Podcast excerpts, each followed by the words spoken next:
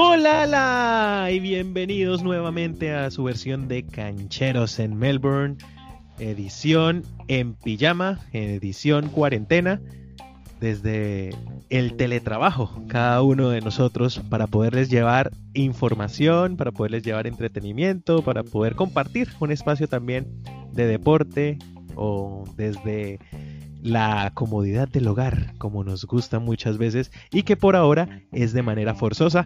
Mi nombre es Alfredo Serrano Carreño y conmigo se encuentra Juan Felipe Basto. ¿Cómo vamos? Ay, bien, dándole, dándole y luchándola. Hoy aquí desde el balcón. Su merced, ¿dónde anda? ¿De cuál cueva? Yo ando desde el cuarto oscuro.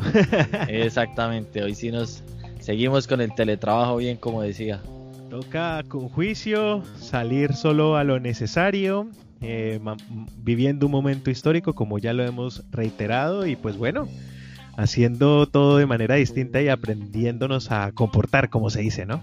Exactamente, ahí dándole, ahí llevando juicio pues con las super palabras alentadoras que dio el primer ministro por acá, pero bueno, ahí la gente alegando. ¿Se sintió echado de este país?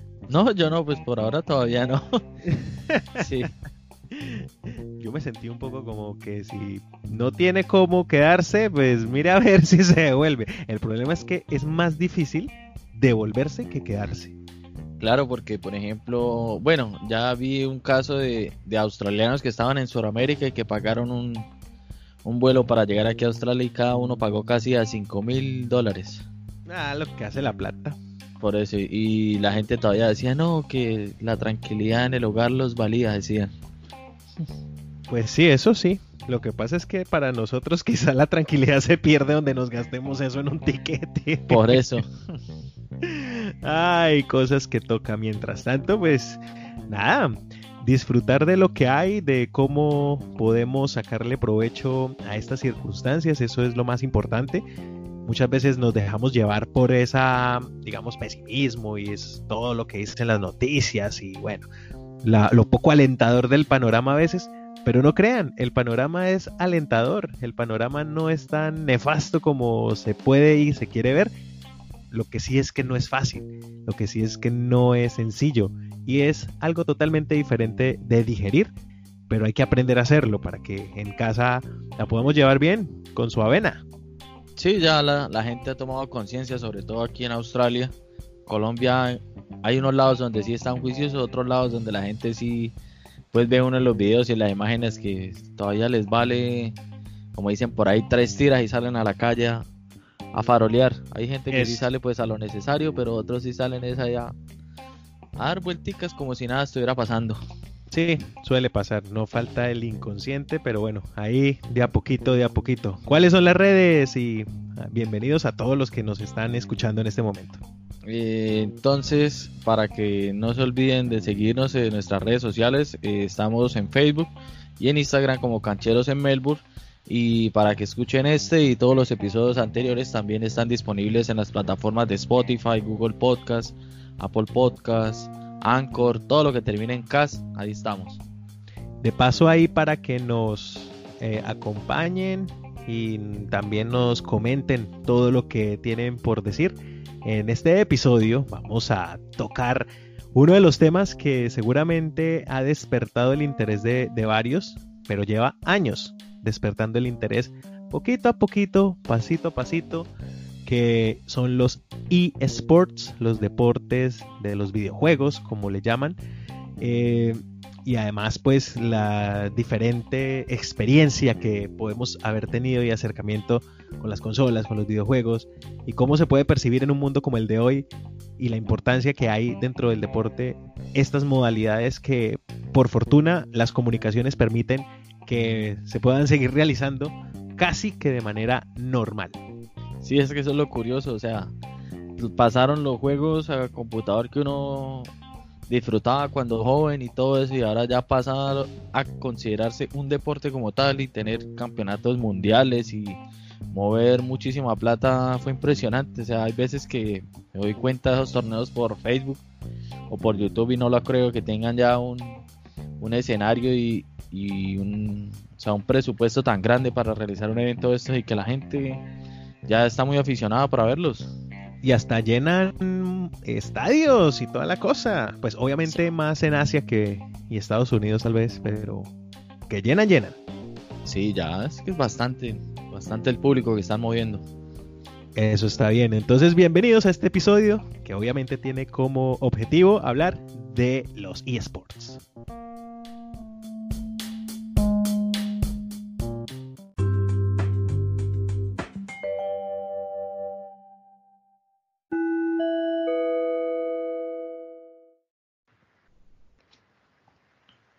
Bueno, y para entrar un poco en materia, ahora sí, yo quisiera preguntarle aquí a mi buen amigo Juan, ¿usted cree que el tema de los eSports es una cosa nueva de estos días, de estos últimos, ¿qué? 5 o 10 años que ha venido creciendo?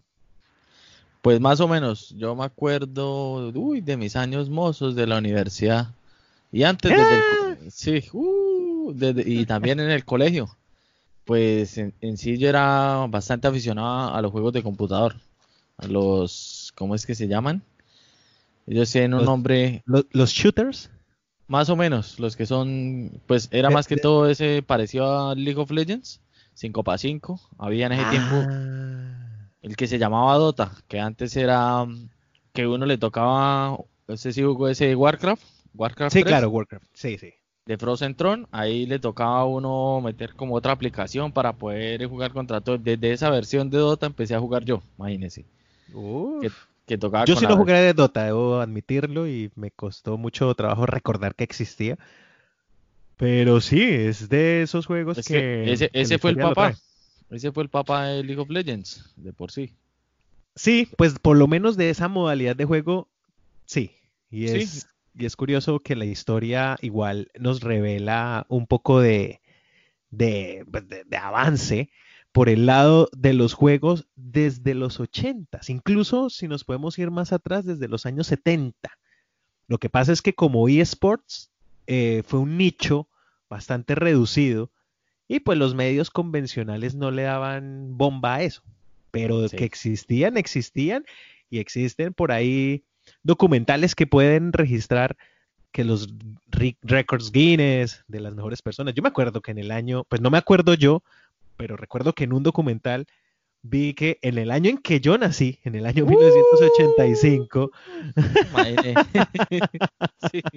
en ese año, eh, pues obviamente solo se podía pensar en juegos de tipo arcade, ¿no? O sea, como los Pac-Man y ese, esa clase de juegos. Están más que todo en consola.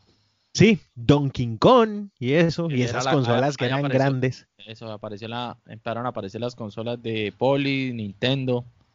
Eso, una cosa grandísima, y ahí ya años después reconocen a un personaje, Billy Mitchell, en el que lo mencionan como el jugador del siglo, pero eso lo hacen en el marco del Tokyo Game Show en el año 1999, que pues fue muy, muy interesante y el man pues en uno de esos documentales habla de cómo eh, ha tenido que enfrentar, ha tenido que batir récords, pero de eso no se trataba en los eSports, sino que se puede hablar de un origen, sin embargo, entre unos y otros se, digamos, se contradicen o de pronto están en contraposición de que este sea el gran origen de los eSports. Sí, es, lo más importante es tener en cuenta que el hombre, eh, Billy Mitchell, dedicó gran parte de su tiempo y de su vida a pasar y a sacar eh, buenos resultados en Pac-Man, eh, siendo, haciendo récords y pues de todas maneras quedó en los libros de los Guinness, Guinness Records. Entonces, sí, eh, el hombre... Y no, que más que todo para, por ejemplo, nosotros en la cultura latina, esto de los e-games y todo esto de los videojuegos, o sea, ya verlo tan, como ya lo ven ellos tan profesional, no, no se ve tanto en Latinoamérica, más que todo en Asia y Estados Unidos donde es el fuerte, ¿sí o no? Sin embargo, ya, ya está permeando un poco, ¿no? Sí, en este tiempo sí, pero donde empezó todo eso y por eso no se escuchaba mucho en Latinoamérica, era porque estos países le daban su importancia, pero solo como ellos ahí estaban metidos en, en su cosa, de que lanzaban algo nuevo y ellos eran los primeros, todo. Ya Latinoamérica llegaba todo muy después y por eso no, no había tanta tanta compaginación de, de los jugadores con, con estos, con estas clases de torneos, más que todo. Además que las todo llegaba un tanto después, ¿no? Salía, digamos, un aparato electrónico nuevo, cualquiera que este sea, y a Colombia siempre iba a llegar, o a Latinoamérica siempre iba a llegar a los meses o incluso a los años, ¿no? Por eso, entonces ya, ya pasaba un poquito la fiebre. Claro, y además que era un privilegio, era muy costoso para, para la mayoría de la población Y colombiana. Por eso es que existían las alquileres. Sí, sigue siendo un lujo. Sin embargo, se puede pensar en que es más asequible hoy día, tal vez.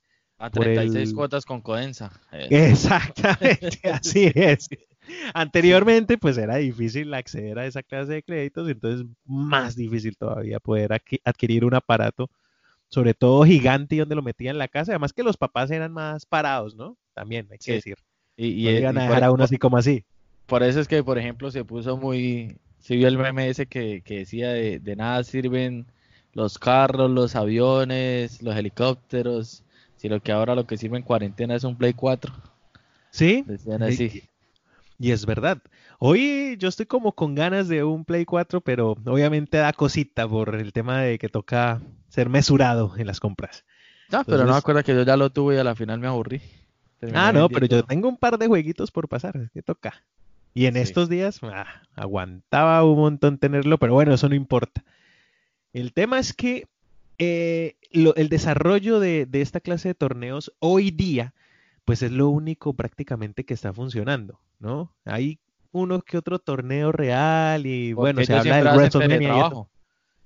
Claro, exacto, y se puede Sí. hacer así, y las conexiones se pueden hacer así. Es más, he visto que hay torneos FIFA, por ejemplo, Y hay unos torneos que son oficiales, otros que son armados por la gente, pero famosos que se unen y dicen, bueno, yo me le mido, yo pago, yo entro, y la gente puede ver. Es más, estuve viendo, para hacerlo más sencillo todavía, no juegos así tan elaborados. En el chat de mis amigos del colegio, mis compañeros de promoción, vi que los más, imagínense eso, la, la, las cantidad de años sumados en ese ¿de chat cuál- de cuál? Ah, la promoción del colegio. la promoción del colegio, pues obviamente ahí ya estamos varios, ¿no? El- como toda promoción están los estudiosos, comúnmente llamados nerds, están los vagos, están los mamagallistas, están los populares, están los artistoides, en fin. Y pues por ahí apareció la aplicación para jugar ajedrez en línea, y en donde se pueden retar unos y otros, y además pueden compartir el enlace y uno puede ver desde la distancia cómo están haciendo los movimientos y qué está pasando durante el juego. Interesantísimo en el sentido de, pues, en vivo, estando todos a distancia. Uno de ellos está en Italia incluso y los otros desde Colombia y se echan sus partidas y después otros comentando ahí mismo, uy, me pareció interesante. Uno no entiende a veces, pero para que vea, un juego tan tradicional como un juego de mesa, como el ajedrez, pues que tiene una tradición y una historia bastante interesante, bastante académica también, también se puede desarrollar en la tecnología y hacer este tipo de cosas. O sea, muy, muy chévere me pareció. Pero dejémoslo más, más coloquial, dirían por ahí, están jugando hasta parques. Claro, Sí, con el, famoso parchís. parchís. Sí. Ahí están Están- dándole están ahí. duro al parque, sí. Y entonces eso se vuelve algo y la gente lo sigue. O sea, hay gente que le gusta mirar jugar. Eso, eso Sí. yo nunca pensé que fuera a pasar, la verdad. O sea, el que de pronto el, el- el hermanito menor ese que le decían sí juegue y le desconectaban el control y él pensaba que estaba jugando. De de media panela, decían, ¿cómo era? Eso, sí, ahí juegan y tal, y el muchacho como no entiende, igual presiona botones y ve que todo se mueve, entonces feliz, pero realmente el control desconectado, eso es lo que yo siento que pasaría cuando uno ve gente jugar así a distancia, pero ahí está, en Twitch sobre todo uno puede ver cualquier cantidad de partidas, gente eh, mostrando cómo juega y la gente pegada a eso. Sí, pues dirán, ay, para aprender estrategias. Pero Sí, pero hay otros que solo por puro deporte, me gusta Sí. verlo y punto. puro desparche, la familia Miranda. La familia Miranda. Bueno, Sí. re- recobrando aquí un poco de la historia, ¿cómo arrancó este tipo de, de- de torneos? Entonces, ¿a usted le suena esta palabra?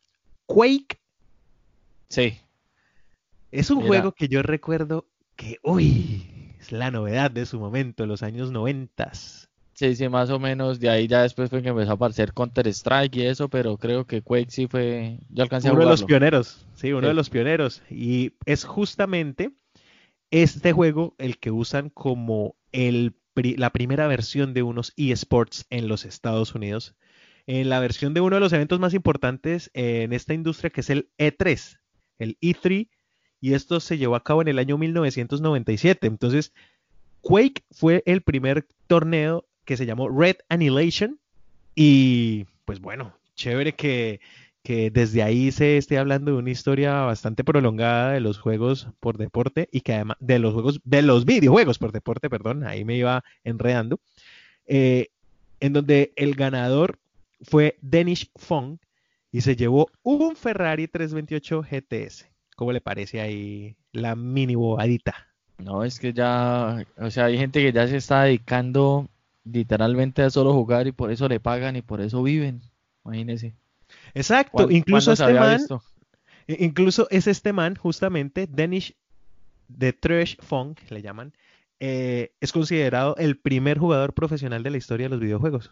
Profesional, ¿no? Estamos hablando. Sí. Que ganan platica y uno ahí moliendo, ¿no? Pero esta cuarentena más de uno también ya está viendo que por ahí hizo, el que no destacó en ningún deporte físico ya puede empezar a mirar si destaca en deportes virtuales. Por ahí puede ser la cosa. ¿En cuál era bueno, Juan? Usted. Que me acuerde así. En Counter Strike no me iba nada mal. Que me gustaba bastante. Y todavía a veces. Yo me Es que no acuerdo tengo- que es que habían salas conectadas en modo LAN. Sí. Ah, a mí me tocó esa cuando jugaba Dota. El Dota 1, el que era Frozentrone. Por ejemplo, ese lo jugaba ahí por los lados de la WIS en Bucaramanga. Y estaba toda una sala como de 20 computadores y todos en ese tiempo no, no eran tan estables las... ¿Las qué? La, Las el conexiones. internet. Eso, las conexiones. Y jugábamos, eran los que estábamos en la sala. Y eso también me acuerda mucho, ¿se acuerda el, el Halo 2? Que Claro, empezaba claro. todo el mundo a buscar Xbox para poder jugar. Eso pasaba, por ejemplo, cuando salía, yo estudiaba en el tecnológico y la gente salía temprano y había un, un sitio grandísimo donde tenía como unos 15, 20 Xbox y la gente se metía al pique del colegio para llegar a agarrar Xbox rápido y eran esas partidas jugando la gente todo el día ya jalo. La gente se pega de las cosas. Sí. Bueno, que el- hay uno de, de las modalidades de juego, y de eso podríamos demorar horas desarrollando las modalidades de juego, pero uno de los que también se usa para los deportes por videojuegos es el RTS, la modalidad RTS que sería la Real Time Strategy, y pues uno de los papás de estos es StarCraft.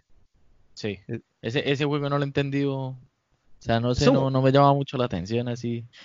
Es un juegazo, pero si ha jugado, por ejemplo, Age of Empires o Sí, Age of Mythology, Sí, claro. pues es como esos dos. y, Ah, y- y son más o menos la misma modalidad, que entonces a uno le dan una, una base, digamos, una base con obreros y unos recursos, lo cual uno tiene que recoger esos recursos para poder agrandar su imperio o su armamento o su ejército, dependiendo del tipo de juego.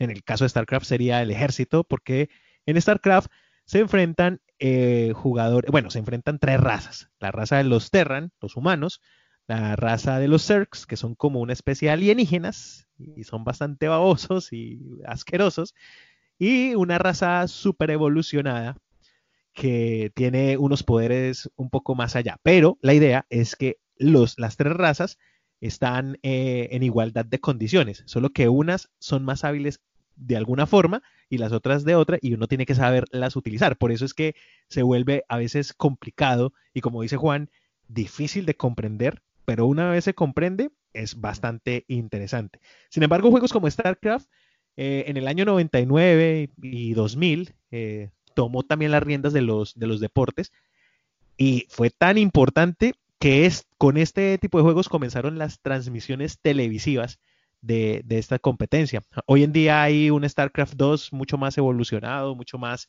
interesante en el sentido de la equivalencia de las razas, de los diseños, de cómo atacan las, o, los operativos y cómo se hacen las estrategias.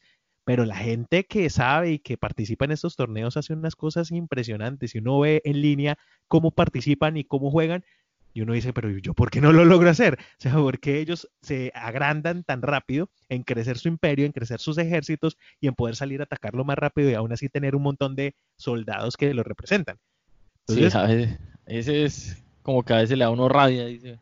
Estamos hablando de un juego que tiene, eh, que tenía dos canales exclusivamente para su televisión, en, en transmisión de 24 horas al día, 7 días a la semana. Eso, uy, pero es que es duro, duro. Es que eh, ahí es donde uno dice, bueno, se creció esta cosa y estamos hablando apenas del año 2000.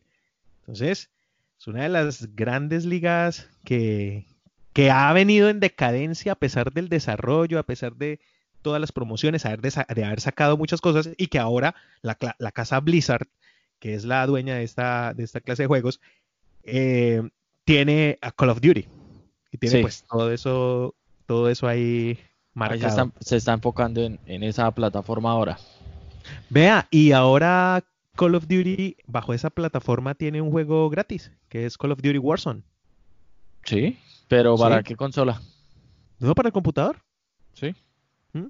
Entonces usted descarga el juego gratis ahí con el battle.net y puede entrar a competir. Eso sí, apenas usted entra, le dan de baja porque imagínese la cantidad de personas habilidosas ahí. Sí. Le dan balini y lo van sacando, espero rápido. Bueno, y entonces así ya yéndonos con un poquito más de actualidad, ¿cuál fue la consola que, por ejemplo, a Alfredo más le gustó? A mí siempre me ha gustado PlayStation, siempre. Eh, me gustó en su momento el Xbox 360 por, bueno, también hay que decir por la posibilidad de adquirir más juegos bajo el modo parche. Sí. Pero es una mala modo pirata, digamos, el modo pirata. No es una buena práctica, hay que decirlo. Entonces, pero uno podía acceder a más juegos, eso era lo importante. Pero cuando ya se limita a esa cuestión con todas las nuevas consolas, Xbox One, PS4 y ya eso no se puede, entonces ahí sí ya uno mira que hay juegos más interesantes en PlayStation 4 o en PlayStation en general que en Xbox, por lo menos para mí. Eh, y recientemente sale esta super consola rompiendo los paradigmas, que es la Nintendo Switch, que he tenido oportunidad de probar. No la tengo, pero he podido jugar y me parece interesante. Sin embargo, me parece aún más sólidos los juegos de PlayStation. Sí. Pues, en mi modo de ver. Eso es una cuestión de gustos nomás. Sí, también porque, por ejemplo, a mí siempre me han gustado más los juegos de computador. Yo sí voy más a lo clásico, a los juegos de computador. Me han gustado más consola, pues ya tuve una y no es que me matara tanto.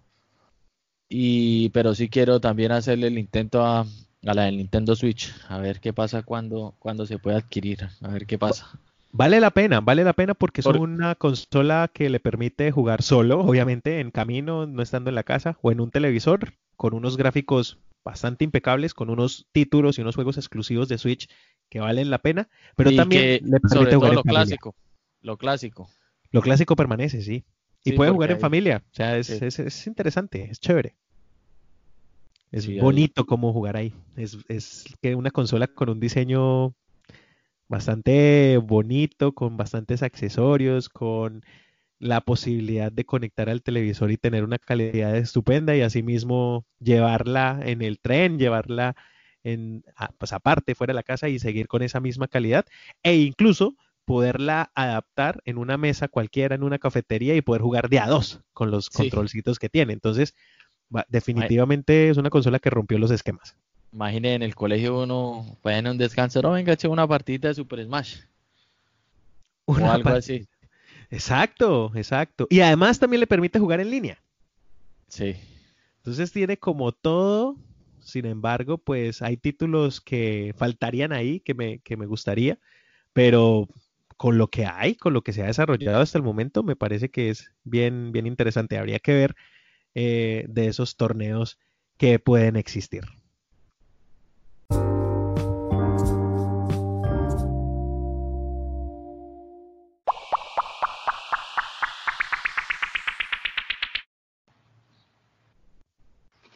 Y no crean que esto es solamente amor al arte, porque aquí lo que se maneja es billete. Aquí también se maneja buena plata, como en cualquier otro torneo deportivo que tuviera o que tenga una, un cubrimiento mediático. Ahora pues las diferentes plataformas, el mismo Internet, la misma tecnología que va relacionada con las consolas, con los videojuegos, con lo electrónico, pues hace que también crezca como, como espuma este tipo de difusión y transmisión.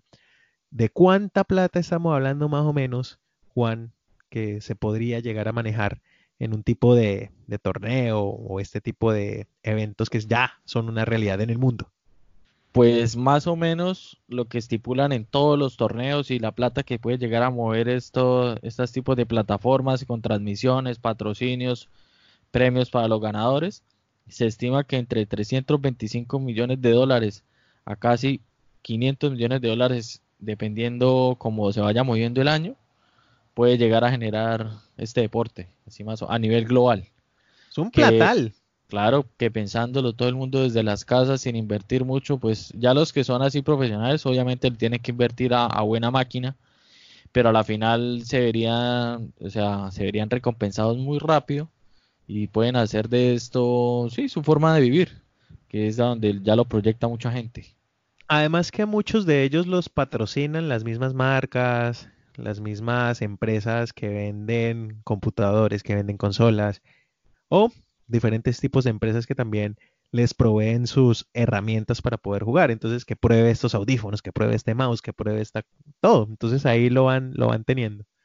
Sí, el que muestre talento le dice, venga, entonces yo le pongo la máquina y usted pues siga diciendo en sus transmisiones. Ahí es por eso es que se ve mucha gente en Facebook, en YouTube, hasta en Instagram y ahora eh, mostrando cómo juegan. Solo por eso ya cualquiera que de pronto lo que, lo que quieren hacer es que de pronto alguien por ahí, un curioso, los ve jugar, ve que de pronto les va bien o mueve gente con las transmisiones y eso, entonces ahí ya donde empiezan a, a mirar a ver cómo, cómo pueden entrar los patrocinios y todo eso. Esto abre, curioso. Sí, y además abre un abanico de posibilidades. Hay que decir que eh, los eSports también dan la posibilidad de que se crean nuevas carreras. Entonces, por ejemplo, nosotros hacemos podcast y en mi caso que he ejercido como periodista, como, como comunicador, existe esa posibilidad de poderse especializar también en el cubrimiento de, eventos deportivos, en, la, en el periodismo de eventos y deportivos, si podemos decirlo de esa manera súper castiza, eh, cómo poder hablar de los deportes, cómo expresarse, cómo llevar a cabo ciertos conocimientos sin la necesidad pues de ser el gran gamer, sino ser realmente una persona que pueda cubrir eh, estos eventos de alguna manera eh, profesional y que además tenga una difusión mediática masiva. Sí, imagina a Alfredo diciendo, ataca, ataca, ataca, ataca, ataca, pidan domicilio. o sea, ya nos tiramos los 10 por Y es sencillo, iba bien todo hasta este momento. no puede ser. Perdona a la comunidad gamer por esto que acaba de ocurrir. Pero, pero sí, digamos que en su versión más... Eh, no, falta el colombiano que pueda llegar a narrar así cuando eso sea una realidad así que de verdad se pueda vivir en Colombia de la transmisión deportiva, hmm, igual, existen plataformas, ¿no? Y, esas plataformas pueden ser eh, el potenciador para también eh, eh, estas herramientas. De pronto algún día hasta me anime al taca taca taca taca taca taca de los CERC. Imagínense ese, los CERC atacando a los Terran o a los Protos. Esa era la otra raza que creo que no la mencioné, pero los Protos en los en StarCraft. Eh, pica, pica, taca, taca, taca, taca, y es que realmente pica, pica, taca, taca, o sea, como que está bien. Eh, hay eventos, hay muchos espacios, no más aquí en Melbourne. Eh, para este año estaba programado del 22 y el 23 de agosto eh, lo que llaman los Melbourne eSports Open y que obviamente empresas como JB Hi-Fi están ahí patrocinando, que son empresas que venden tecnología. Sí, y iba a ser en, en el Melbourne Exhibition Center, si no estoy mal. Sí, pues decimos iba porque tal vez no se vaya a poder realizar. Está, todavía está lejos, no está cancelado ni nada, pero pues está, no, no está tan, está lejos, pero no está tan, no está tan lejos tampoco. Entonces, yo creo que no va a ser tan posible eh, ir y Ah. acceder a este tipo de, de eventos, por lo menos este año. Más o menos para qué fecha estaba. 22 y 23 de agosto. Ah, entonces no, sí tiene moral, porque yo tenía un concierto en mayo y aplazado. El de Iron Maiden y aplazado. Claro, claro, todo apla- Backstreet Boys en mayo, aplazado. Sí. ¿Aplazado No. no? Cancelado. Eso Sí. ya. No, el de Iron Maiden sí está la esperanza todavía. Dijeron que estaba aplazado y que si podían cuadrar, dependiendo de lo que pasara, lo reprogramaban. Pero que si dada la fecha no pueden reprogramar ni nada, pues ahí sí devuelven la plata. ¿Qué más? Y espacios así hay a lo largo de las diferentes ciudades. Entiendo que en Colombia se han hecho esfuerzos para poder hacer eh, cosas, ¿no? Pues está el evento Sofa, Hay, están... hay, hay uno en, en Bogotá que creo que lo hacían o no sé si lo siguen haciendo, que es como casi una semana donde sí es puro juegos y toda esa vaina que creo que eran Sí, con la, con la revista Enter se hacen, se hacen los eventos que tiene mucho de feria de los videojuegos, no solamente, sino de la tecnología y de los avances, y ahí se presta para hacer torneos y cosas de eSports. Claro que sí, todavía se sigue haciendo. Eh, Sofa es uno de ellos. Yo me acuerdo que sí, que un primo cuando estaba allá en Bogotá él viviendo decía que era una semana y que la gente prácticamente acampaba allá todo el Sí, día de hecho sí. De hecho sí. A- acampan y hacen un, un montón de, de cosas dentro de, o sea, no, no solamente los juegos, no solamente ir y participar de torneos, sino que también hay conferencias, hay simposios, mejor dicho, hay un montón de cosas por hacer. Por si uno no conoce, aprende. Y si conoce mucho, está al día en temas y además participa, ¿no? Sí, sí, es como cualquier afición al que, que se aficiona al fútbol, al rugby, al tenis. Estos eventos o, o ferias o congresos que hacen es como, como donde la gente puede ir a, a estar, digamos, como en su ambiente, que eso es lo que más o menos plantean estos eventos.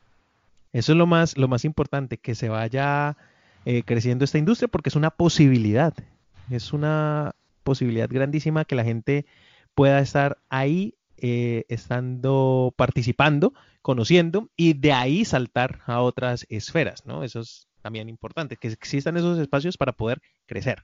Y en esta cuarentena es el deporte de moda.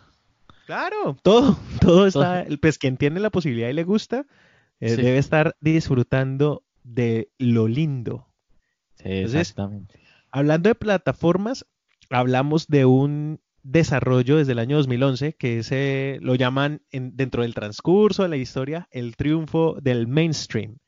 Y es justamente las plataformas en donde se puede visualizar gran parte de la población creando perfiles para poder transmitir sus juegos y en ocasiones también sus torneos.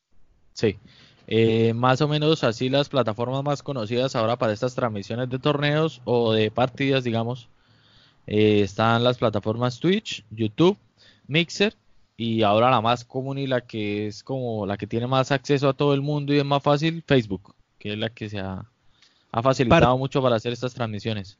Particularmente esta Twitch.tv, eh, pues de una plataforma conocida que es Justin TV, eh, es la plataforma, digamos, más reconocida y que fue la que a la postre disparó eh, la transmisión de, de videojuegos desde el año 2011. Y entonces eso abrió la posibilidad de otros campeonatos mundiales como los de League of Legends o LOL, el famoso LOL, y que tuvieron y alcanzaron audiencias, pero absurdísimas. Estamos hablando de 1.7, 8.2, 38 32 millones de personas en los años 2011, 2012 y 2013. O sea, como que está o sea, al- creciendo en unas magnitudes insospechadas. O sea, para volver a retomar el dato, porque es que creo que lo dije muy rápido. 1.7 millones de personas eh, revisaron este campeonato en el 2011. Para el siguiente año, el 2012, ya se creció a 8.2. Y en el 2013, en el- un periodo de, 13 a- de 3 años nomás, ya eran 32 millones de personas viendo este tipo de entradas. Y ahora se hacen eventos en centros de convenciones donde la gente paga por ingresar y ver ahí, en vivo y en directo, cómo compiten los mejores del Eh, mundo. Sí. Eso es importantísimo. Aguanta pegarnos la vida si de pronto se hace este año, sigue en pie. Yo estaba a con ganas de ir a ese. Sí, estaba ir a- con ganas de ir ir a a ese. mirar, hace uno una especialita y un videíto y va mostrando uno cómo es la experiencia en, en estos eventos. Es que aguanta un montón, es muy chévere. Es muy chévere porque además es Sí. el futuro, mucha gente Eh, ya va a ¿qué- estar ahí pendiente. Sí, eh, también hablábamos, bueno, está, esas son las plataformas por internet. También mencionábamos que hay como unas, ya hay canales de televisión que transmiten, por ejemplo, TV Azteca, para transmitir la Liga Latinoamericana de League of Legends. Ya un canal mexicano tan grande como TV Azteca, dedicarle una franja solo para estos torneos, imagínense la importancia que ha, que ha tomado. Además el, el pues sí, y es ESPN también ha hecho sus transmisiones. Sí. Movistar Sports también hace transmisiones para Latinoamérica. Y así por encimita, en Colombia no he visto así un canal que, que llegue a transmitir a torneos, no. City TV creo que es el que más está pendiente como en, pero solo cuando está la feria esta que hablábamos en Bogotá nomás. Claro. En Colombia, en Colombia todavía no ha empezado un canal a meterle fuerte a, a estas transmisiones. Va a tocar meterle en diente. Sí. Ir a acompañar, ver quiénes son los mejores. Hay mucha gente gomosa. Y por ahí va aprendiendo uno cositas que son bien chéveres. O sea, como la especie de E3 en Bogotá. Sí. Hay también cosas curiosas que pueden llegar a suceder es los futbolistas profesionales que se meten a jugar por internet FIFA y a veces uno se pone a jugar y puede estar jugando contra ellos y uno ni se entera.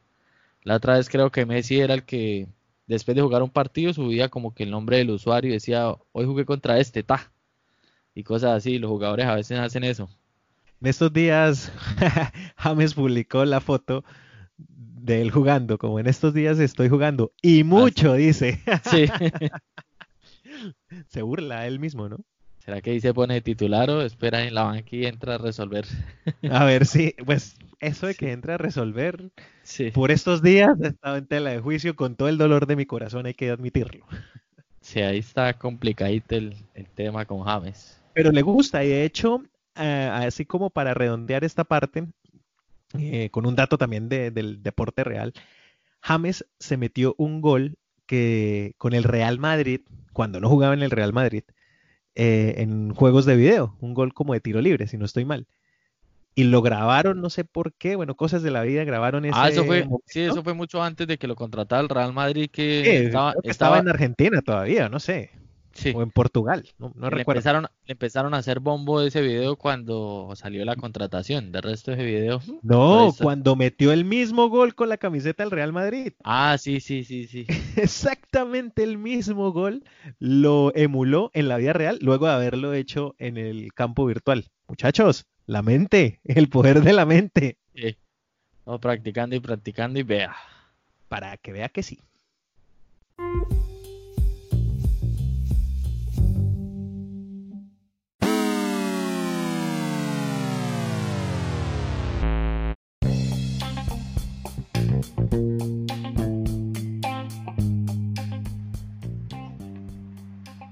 Y bueno, aquí ya hemos dado rienda suelta, me dieron ganas de armar, mejor dicho, un computador con luces de fondo de la pantalla, insonorización del cuarto. Bueno, mejor dicho, he visto por internet muchos ejemplos que dan ganas hasta de participar, así sea uno bien paquete, porque si somos bien paquetes en cualquiera de los deportes convencionales, en este sí que peor.